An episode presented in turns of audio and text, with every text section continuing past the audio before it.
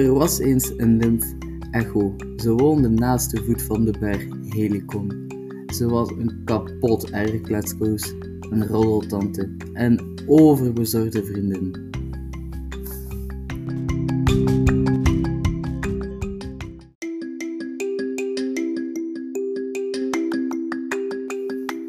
Op een doodnormale dag kwam onze Mattie Zeus langs bij de nymfen.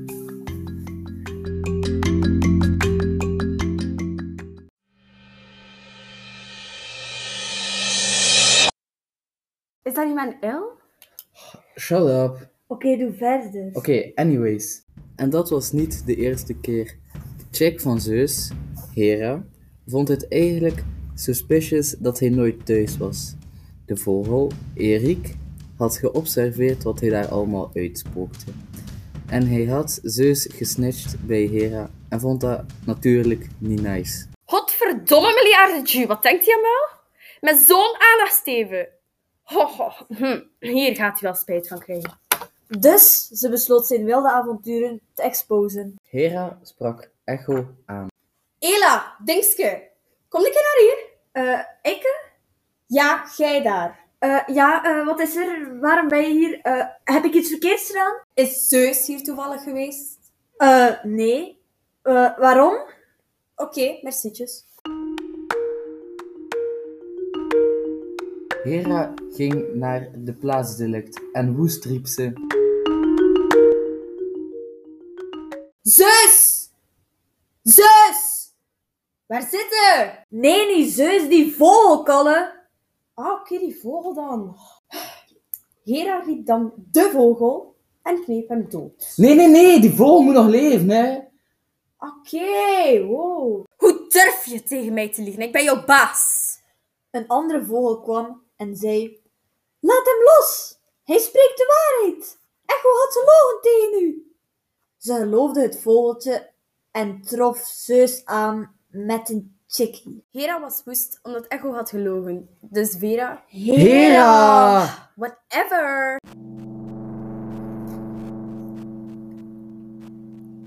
Waar is ze? Kom hier dat ik u... Jij nimf zal nooit meer normaal kunnen spreken. Je zal enkel nog de laatste woorden van iemand kunnen herhalen. Echo raakte al haar familie en vrienden kwijt door die nare vloek. Zo sad. Lonely. Echt zielig eigenlijk.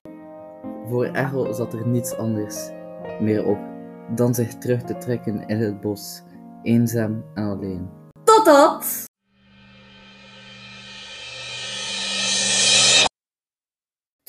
Kwam ze iemand tegen die nog knapper was dan Louis. Dank u. Het was sarcastisch. Maar de jongen was toch knap, al was hij niet Louis.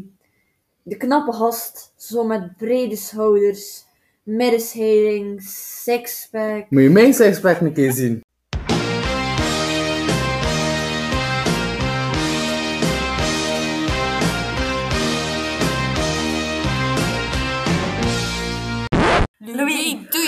Naar beneden. Louis, echt serieus, stop ermee.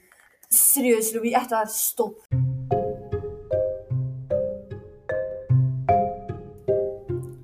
In dit geval was de knappe gast genaamd Narcissus knapper dan Louis. Echo viel als een baksteen voor hem. Ze staarde hem verliefd aan en keek hoe hij zich liet vallen in het groene gras. Ze besloop hem en hij schrok zich kapot. Godverdomme, ik schrik me dood. Ewa, wie ben jij? Ben jij Ik ben Narcissus en, en u? eh, Narcissus en, eh, en u? Zeg een keer iets in de plaats aan mij te herhalen. Te herhalen Godverdomme, loop naar de maan. naar de maan. Wolla, chickie, vangen!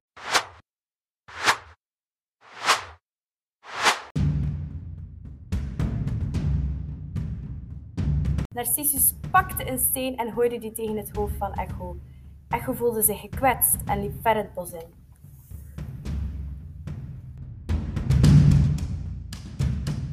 Na vijf minuten stond ze weer bij Narcissus voor een tweede poging en hij werd opnieuw boos.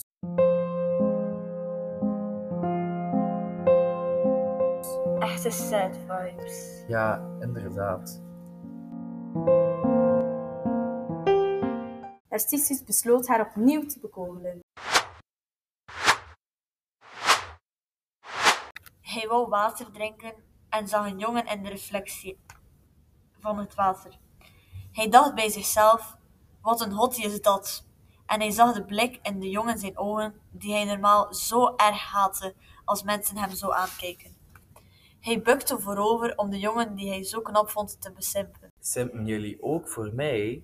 Louis, niet hopen! Hij probeerde de jongen die hij zo knap vond te belemmeren, maar het moment dat ze elkaar raakten, hing Narcissus kopje om.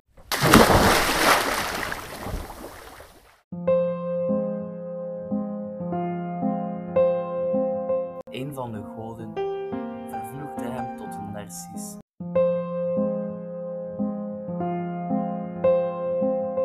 Hij zou tot in de eeuwigheid met zijn kop voorovergebogen aan de waterkant staan.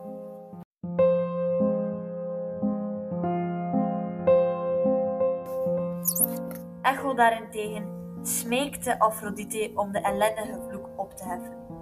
Afrodite besloot dat ze haar lichaam zou doen verdwij- verdwijnen, maar de echo die bleef. Tot op de dag van vandaag kun je haar nog steeds horen in tunnels en grotten.